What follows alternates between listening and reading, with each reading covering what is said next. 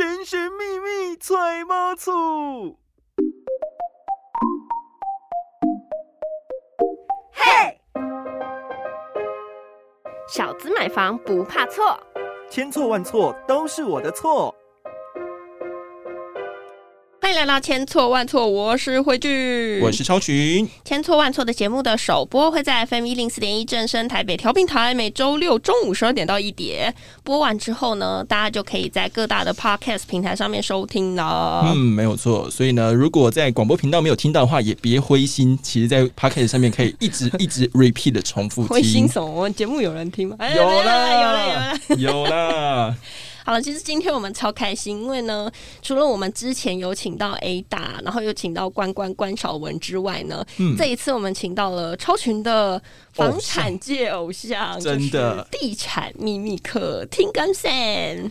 Hello，大家好，我们是地产秘密课，我是听，我是 Sam，哇，跟 Podcaster 们一起录音特别的开心，真的，因为那个音轨都不太需要调，大家都会自动对那个麦克风，然后都不会偏麦，没错。好了，我们现在请超群讲一下你的追星之路好了。嗯，其实呢，因为我自己本身就很爱看房子，我特别会喜欢在逛从化区的时候边听你们的节目。哇，为什么会这样子呢？就是因为怕说我们在看那个案子的时候啊，会不会有什么踩雷的一个状态？然后也会特别观察说那些案场啊，是不是真的都是在车水马龙的地方设接待中心，但实际上它的基地呢是在很偏远的地方。你是客套的说还是没有？我是真的会这样子，而且我会挖他坑。而且我会发现哦，其实有时候走路啊、散步啊这件事情是很累人的，但是边听 podcast 然后边看房子，然后又跟这个资讯是相同的，就很刚刚好。哦，就等于说去到那个接待中心的路上，非常还可以一起做功课的意思。没错，没错。对，所以呢，我不只是听 podcast，然后逛接待中心，甚至呢还买了课程。哇，非常感谢，太感人了，真的，真粉认证。大概在前一波就是刚推出那个问卷，说大家想了解什么内容啊，想知道什么讯息的时候，我就已经先留言了。对，哇，我自己是有潜入那个脸书的粉砖，还有那个社团。哦，对，社团，对对对。那其实大家可能都会很好奇啦，就是我们刚刚讲说地产秘密课，大家可能不认识你们人，就会想说，地产界真的有秘密课吗？还是说你们为什么会叫地产秘密课呢？其实因为最开始的时候，我们俩都是媒体出身的，然后当时创下这个平台的时候，我们都还在媒体界里面，那时候就是负责跑房地产，嗯，然后那时候因为其实身份也不方便曝光，然后在命名的时候，我们就想。到哎，其实像米其林的平等就会有秘密课嘛，那他们就是会在匿名的情况下，然后写下他们对这个东西的看法。然后我们既然是想要当地产圈的秘密课，我们就把自己叫做地产秘密课这样。因为我跟超群其实也想要未来朝这块发展，现在是在公然抢饭碗，所以呢，很想知道说，就是从记者啊，然后一直到自媒体的这条路，到底需要什么样子的经营，才有办法慢慢就是可以从嗯受雇者变成自己雇自己？嗯，其实这需要一个蛮长远的路程规划，因为我们之前其实我跟 Sam 我们是学姐学妹的关系，然后后来一起到了报社。就是跑房地产。那其实以前在报社媒体、传统媒体的时代，其实广告量就非常的剧增嘛。你就知道那个每个月都是那个亿亿亿这样子对广告量，就跟现在整个时代是差距非常大的。然后其实慢慢的，我们发现那个时间也过得非常快，从就是非常。蓬勃发展的媒体时代，也慢慢的转向数位化了。所以后来其实报社的广告量的业绩，也就是非常的惨淡。对，那我们其实也发现到，就是哎，公司好像从每年开始裁员，开始变成每个月都都在裁员了。对，所以那时候我记得报社就是。呃，规模还很大嘛，后来就只剩我跟 Sam 两个人，对，就是我们那一组，我们那个组，对我们那个部门，对，那其实我们自己也意识到，我们自己也要转型了，所以后来我们就思考过后，我们出了一本书，我们就创立了自己的平台——地产秘密课。嗯，那我发现，其实当时。地产的 KOL 真的比较少。对对，那有以这样子的专家的身份，然后又是两个女生，然后女子团体的身份，其实也蛮少的。所以那时候我们就讨论过后，我就自己先出来创立自己的平台。那 Sen 一样是在那个报社工作。然后我印象非常深刻的是，当时就是决定要出来做自己的自媒体的时候，是我要负担第二间房子房贷的第一个月的时候。哇，对，那时候是买给我爸妈的退休宅。然后 Sam 呢，他就是，我就打电话给他，我就说怎么办？我要离开这十几年来的。公司我其实蛮害怕的，然后要离开一个舒适圈，重新再呃出来创业，自己其实心里会有一点担心，然后也哭着跟他说怎么办？然后他就跟我说没关系，为了保障我们两个都有薪水，我在报社的一半薪水就分给你。哇！就大家听到这个故事都觉得不可思议，怎么可能会办得到？嗯，那我也非常谢谢 Sam 当时愿意把他的薪水分给我，然后后来。一年之后，Sen 也出来跟我们一起创业了。对，所以后来我们就创立地产秘密课到现在。那我是想说的是，其实为什么会有那个勇气？我觉得只要你坚持一件事情，你相信它，就有机会可以达成。嗯，好感动哦！因为要我们看那个鸡皮疙瘩都，就是说要让我们就是为了自己的梦想去迈进，然后还是团队合作，并且呢还把薪水分给另外一半。就是另外一个 partner，另外一个 partner，另外一半没错。我发现那个，如果你去那个 Google 搜寻“地产秘密课”，关键字我们会跳出来，是不是在他们是不是在？伙伴也是一种另外一半啦。对啊，对，毕竟我们有革命挑伙伴跟挑老公一样重要啊！真的，对那跟挑房子是不是也会一样重要？当然啦，房子我觉得很多时候房子真的是人生中。最大的一笔资产，没错，支出啦。对，当然我希望它不会是我最大的一笔支出，这样代表我可能还有其他余裕可以做其他的，可以买其他东西。对，但是买房是人生的大事啦。那长期啊，你们因为工作或者是说现在做自媒体，都常可以和建商直接交手，有没有一些不为人知的秘密？其实我们在就是呃最常遇到人家会问我们的问题，就是关于房子的价格的问题。对，比如说很多人会很好奇说，哎，建设公司它是怎么去制定每一个案子的价格？对，那其实这个要考量两个层面，第一个就是成本。那成本有包含到哪些东西呢？最基本的当然就是土地，就是这一块土地建设公司是怎么取得的？它是都跟的吗？还是它是买断的呢？然后另外一个判断值也很重要，就是它是哪一个时候取得的？因为取得时间点会决定它取得的价格是高或是低。那除了土地以外，还要考虑到所有的建材的成本，然后以及施工的成本。所以呢，它的定价最简单来看的话，就是成本再加上建设公司自己的管。销建设公司不是慈善事业嘛？他盖这个房子，他还是要获利，所以基本上就是成本加上管销就会是它的定价。但是呢，在推出在市场上的时候，建商也会去评估，哎，现在市场的景气怎么样？如果说刚好是景气的上升期，每一个案子都在创高价，那这个时候它的定价也许就会比它原本的成本预期的还要再抓高一点。那如果市场不好的情况下，他们也会去调整，这就是他们定价的根据。但因为我自己常常在一些暗场在询问的时候，代销都会跟我们说：，哎，某个地段，他们如果要去跟那个建商提案的时候，以某个价格去定的时候，他就会标不到。哎，比如说，呃，我们一般认定某一个区域，假设公定行情是每平三十万好了，他说他们就乖乖的就用每平三十万去标，就他说他们落榜了，其他的代销就用什么每平三十五万、每平三十七万去标才能标到。代销本身已经算蛮专业的了，那他们都定不到。也抓不到的话，我们一般的就是消费者该怎么去抓那个价格呢？可能要先跟听众朋友解释一下建商跟代销的关系。代销基本上就是帮建商卖房子的这些人，他们就是可能就是代销公司嘛。那一个房子要推出的时候，建设公司可能会找代销公司来帮他做销售这件事情。嗯，那当一个案子它的条件不错，可能就会有很多家代销公司要来竞争这个案子。那建设公司最后会决定给哪一家？代销公司销售呢，就是可以卖 卖最贵的，嗯，这很现实，很现实，不是看你怎么包装这个案子，或者是你怎么去把建设公司包装出一个好形象。其实最后最根本的决定因素就是他到底可以帮你卖多少钱。那当然，通常就是提出最高金额的那一家代销公司就会得标。那得标了以后呢，这间代销公司他就必须去撑出他当初承诺的价格，因为他们会签约嘛。哇！所以有的时候在房市在上升期的时候呢，因为代销会互相竞争，所以房价也就会这样一路被垫高上去。嗯，这种就会有一个危机哦，就是当市场开始反转的时候，你的价格撑不撑得了，卖不卖得掉，就是一个问题点。对，有时候是不是还有那种我们开价然后跟不上银行的建价？这个在去年发生蛮频繁的，对。所以大家就是还是要慎选啦。对，但是因为我们一般哦，在买房子的时候就会想说，哎，我不可能是拿自己的本金出来嘛，一定是先准备一笔头期款，然后跟银行贷款。那我们一定要很有钱才有办法开始去看房子吗？还是说哪一个时机点是我们可以开始看房子的那个 timing？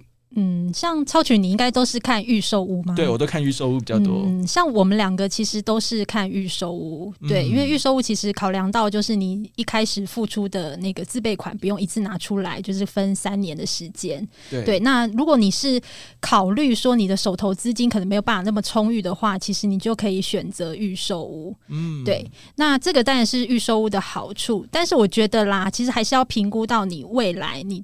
每个月的收入，我们建议就是你的房贷的支出比，就是不要超过你收入的三分之一。但是其实三分之一会比较难一点，对。所以现在蛮多人会抓到二分之一，但是还是要考虑到你的家庭的支出，然后你是单身，你还是你有生小孩，这个都必须要评估进去。嗯。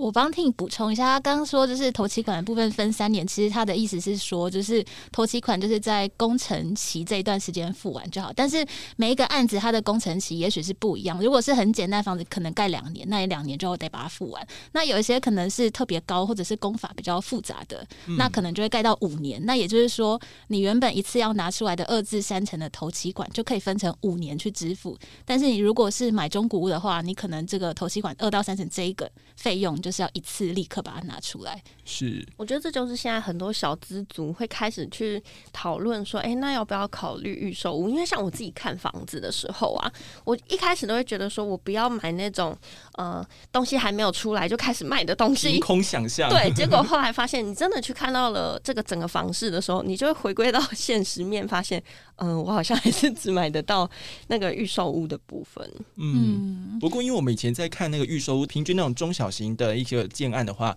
两年至三年都可以盖完，但是现在好像因为什么缺工缺料，或者原物料上涨的关系，都越拖越长。然后我曾经在那个就是契约上面有看到说什么六年后、七年后才盖好的房子，那他们是真的会在六年后、七年后才盖好吗？还是他是为了保险不要去付那个违约金才列那个时间点呢？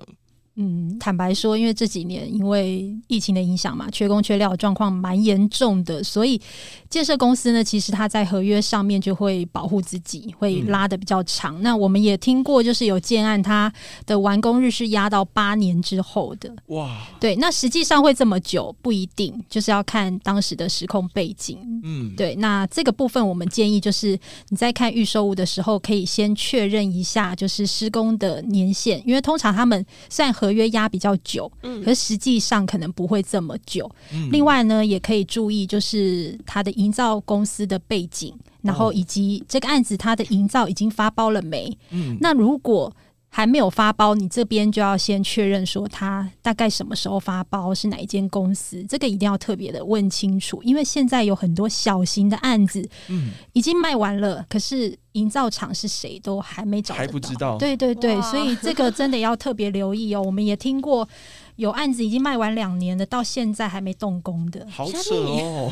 对对对，所以这个是我们特别是没有买房经验的小资主要留意的部分哦。对，其实现在市面上是不是有很多建商，他们其实已经开始走那种一条龙的部分，比如说他自己建，然后自己又是营造厂，然后又自己卖，接下来的客服又自己客变，现在好像也是会有这样子的呃比较大型的。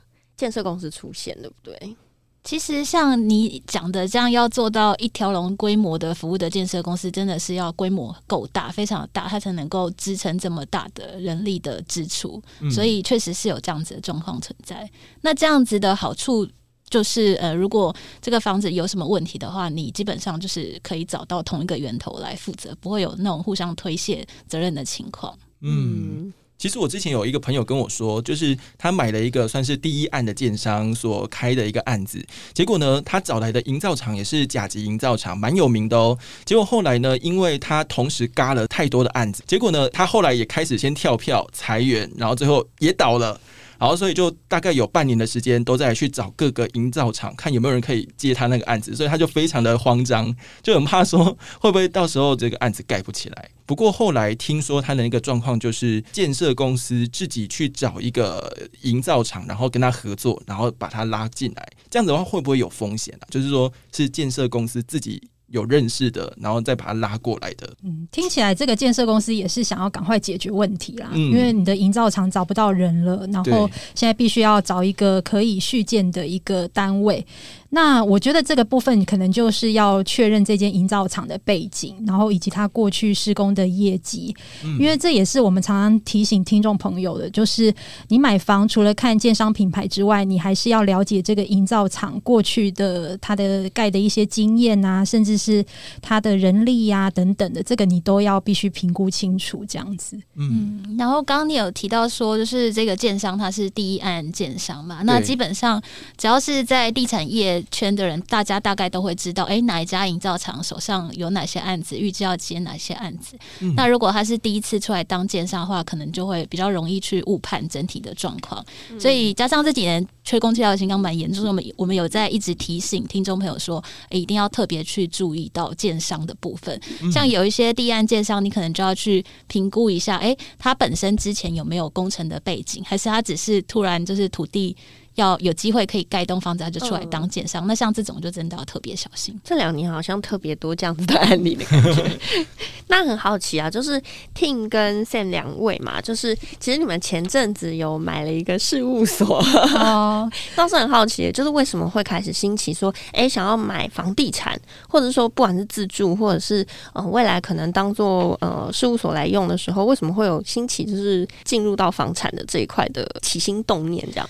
对，应应该是说，我们其实买房地产都是自用，就是我们没有投资。那我们其实接触房地产这十几年来，就是连一个红单都没有买过，就是完全是自己 自用要用的房子。那我买房子的时候是比较早，是在二十六岁的时候买下我人生第一间房。那我是属于脱北者，就是我是台北人，但是我选择在新竹竹北。买房，那跟我的先生工程师一起努力。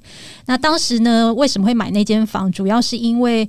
嗯，我先生其实他就是一个租屋族，他就觉得说啊，一辈子就租房子就好。其实房价那么贵，嗯，那因为我自己是做房地产，加上我们从小就是跟着爸爸妈妈到处搬搬家嘛，所以一直很渴望有自己的房子，嗯，也希望自己心里有点安定感。所以后来我们就在竹北高铁附近找到一个物件，大概总价不到七百万的房子，含一个车位，好棒哦。然后全幢大概三十几平，就蛮大两。房，然后当时我们就想说，先求有再求好，对，然后就买了那间房，就一起努力到现在。对，那后来第二间房是在二零一七年，我是买预售买给爸爸妈妈住的，因为我爸妈其实比较晚生我，所以年纪也比较大了，七十几岁，所以当时我就想说，要买一间就是有电梯的大楼，然后新房子有管理员的，至少让他们。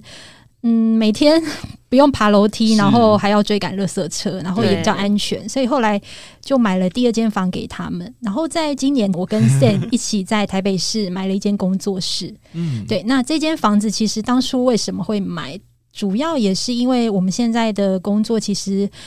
居无定所，居无定所，对对对，漂泊在各大咖啡馆，没错。因为我有跟 Sam 分享，我一个月光是新竹到台北的交通费就大概要一万多块。然后像那一天我去他家弄的比较晚嘛，已经十一点多，没有高铁车了，对，就没有办法回家了。然后我就坐那个 Uber 就要两千块。哇，对，所以其实老实说，我在台北还是需要有一个落脚的地方，因为我们工作都在台北。后来我们就决定买了这间工作室，然后是采。用共同登记的方式。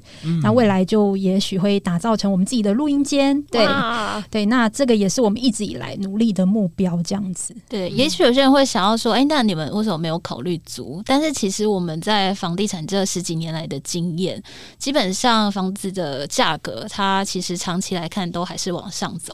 然后我们去评估每个月的租金跟房贷的收入的话，哎，发现。好像买一间其实还比较划算，那加上是两个人一起嘛，所以其实对对双方的负担就是不会增加太多，所以就觉得哎，应该是用买的会比较符合经济效益。其实刚从 Team 的说法就会知道说，呃，不管是自住还是给父母亲，或者是到办公室，就是那个一般事务所，都是依照需求去做评估为考量点，而不是从投资的这个角度来看。不过，特别像你们已经看过几千案的这个数字的时候，不是应该会永远没有办法满足心目中的那个答案吗？可是你们好像很快的就能够找到属于自己的那个理想房子，可以跟我们分享这个过程吗？因为其实每个人都很难买到心中一百分的房子。我之前其实，在呃演讲的时候就有讲过，我心中一百分的房子是信义联勤，在森林公园，它完全符合我心中所有的想象，但是就是买不起嘛。所以买房子，我觉得最重要的条件，第一个就是要买得起。所以最后就是你会在你的需求跟你可以负担的。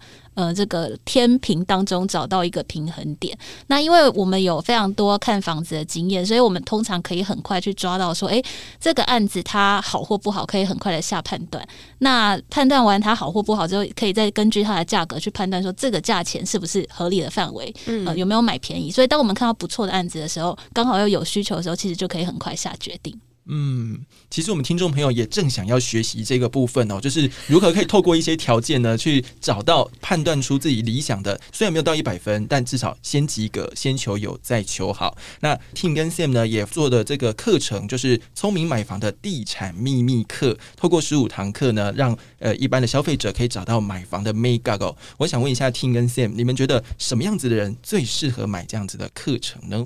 嗯，其实我们在这个房地产市场不明的时候啊，决定要开这个课程，其实也有很多旁边的朋友就说：“哎，怎么会在这个时机点开这个课程哦？”可是我们一直觉得，其实。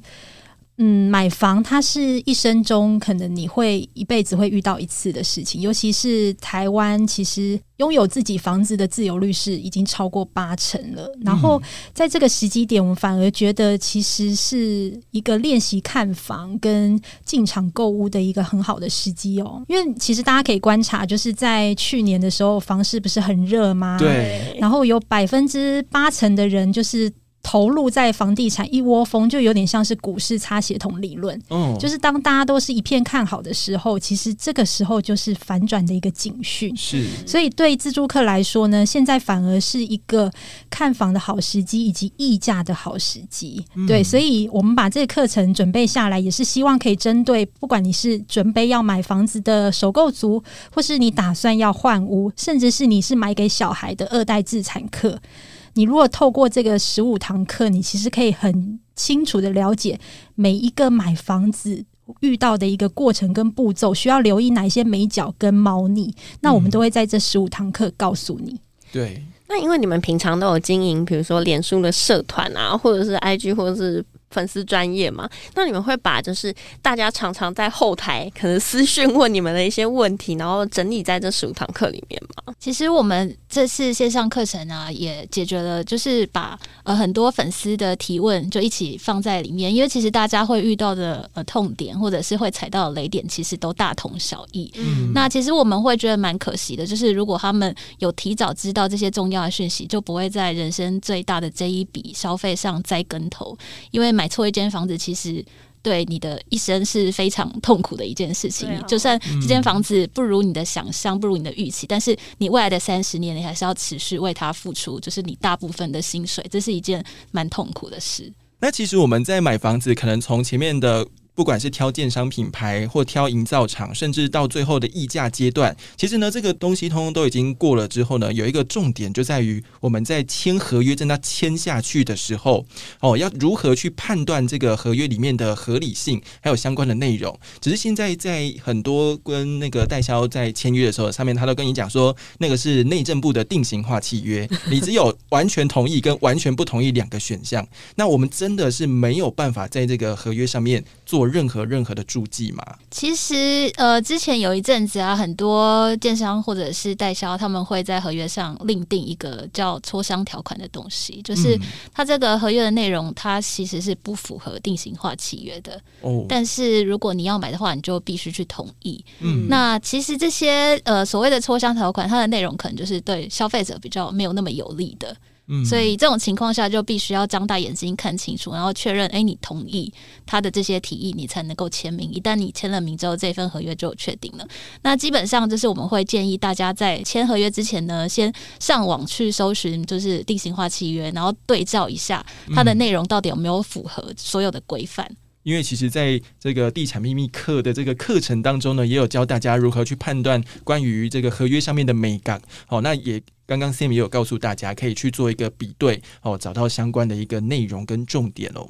我觉得买房真的是不容易，尤其是像这么大的一笔支出，其实早早开始做功课，我觉得都不为过啦。是，就像我其实我自己非常啊，就是欣赏超群的一个点。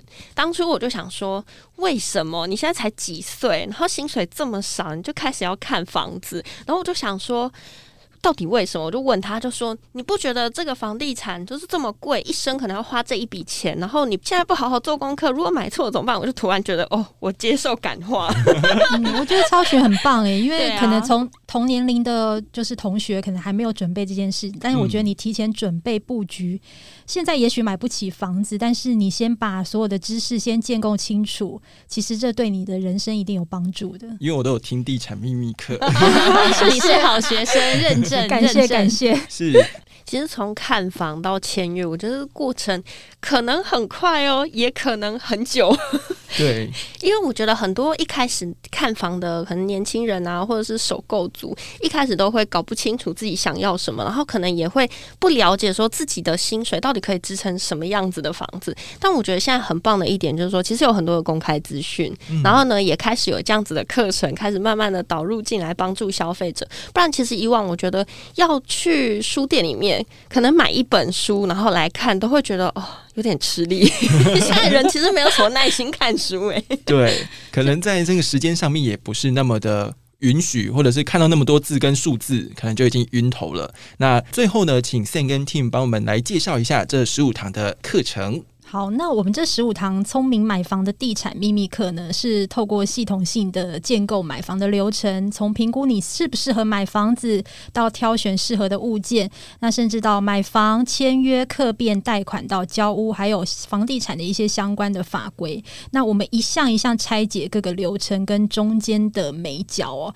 那我相信这个是学校里面不会教你的知识，那对你的一生真的会蛮受用。而且我们的课程其实。